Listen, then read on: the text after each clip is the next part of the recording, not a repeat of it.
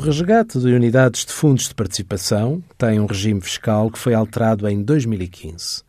Todos os contribuintes, que sejam pessoas singulares, que tenham resgatado unidades de participação em fundos mobiliários após 1 de julho de 2015 ficam sujeitos a uma retenção na fonte definitiva de 28%.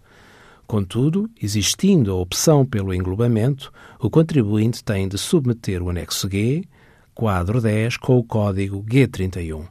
Recorde-se que o regime fiscal aplicável no resgate destas unidades de participação até 1 de 7 de 2015 era a isenção de IRS, sendo a tributação efetuada na esfera do fundo. Envie as suas dúvidas para conselhofiscal.tsf.occ.pt.